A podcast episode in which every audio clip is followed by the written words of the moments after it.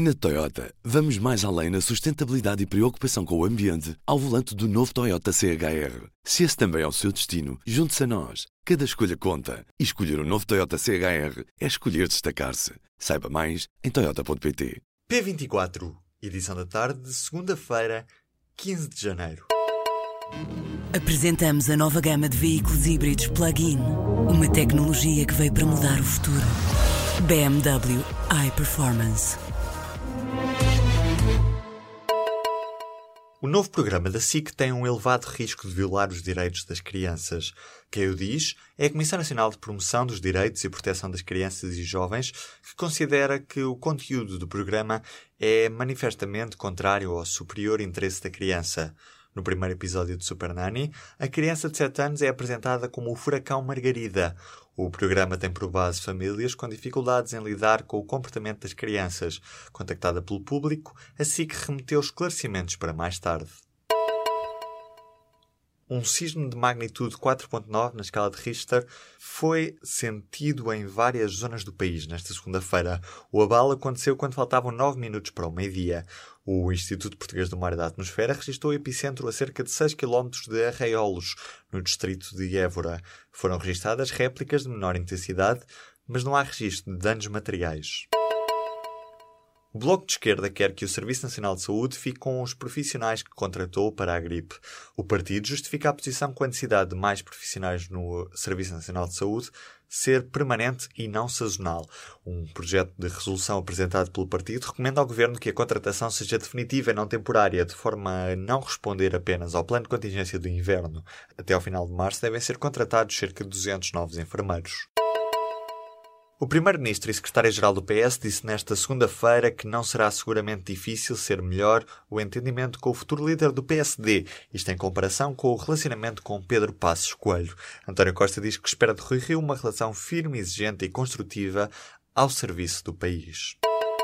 Manuela Ferreira Leite defendeu na TSF que o PSD tem de fazer tudo para tirar a esquerda do poder. A antiga líder do PSD diz que, se for preciso, os sociais-democratas tem de vender a alma ao diabo. Isto da mesma forma que o Bloco de Esquerda e o PCP têm vendido a alma ao diabo com o objetivo de pôr a direita na rua, disse Manuela Ferreira Leite. A África do Sul entregou um protesto formal à Embaixada dos Estados Unidos contra os comentários atribuídos ao presidente norte-americano, que terá referido o Haiti e outros países africanos como merdosos. Também o ministro dos Negócios Estrangeiros, do Botsuana, disse neste fim de semana que as declarações de Trump são racistas. A Coreia do Norte vai levar uma orquestra de 140 membros para os Jogos Olímpicos de Inverno. A orquestra vai atuar durante os Jogos, depois de ter ficado acordado na reunião de representantes das duas Coreias.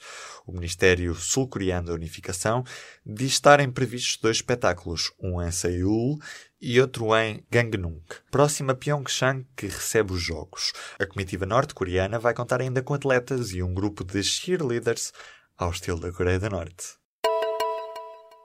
O Presidente da República convocou para esta sexta-feira, dia 19 de janeiro, uma reunião do Conselho de Estado. O Marcelo Rebelo de Sousa vai levar o tema do Portugal pós-2020 para a agenda. Esta reunião acontece numa altura em que o Primeiro-Ministro tem defendido um acordo político alargado sobre o futuro pós-quadro de financiamento europeu Portugal 2020. A Provedoria de Justiça pediu limites nas multas de estacionamento e mais parques com o custo moderado. Quem o diz é o Jornal de Negócios na edição desta segunda-feira. Na prática, a Provedoria acrescenta que o facto de algumas empresas municipais receberem os valores das multas de estacionamento põe em causa a proteção dos particulares contra situações abusivas. Como uma das soluções para o problema de estacionamento, o Provedor Adjunto de Justiça defende a necessidade de se encontrarem alternativas viáveis e efetivas. É um grande passo para um jornal que agora fica mais pequeno. O britânico The Guardian cortou, a partir da edição desta segunda-feira, alguns centímetros e deixa o formato de Berliner, que em Portugal tem como único exemplo o jornal Expresso, e passa para um formato tabloide, semelhante ao que o público tem na edição impressa. A mudança para um formato tabloide faz parte de um pacote de medidas para cortar custos, que também levou ao despedimento de 300 trabalhadores.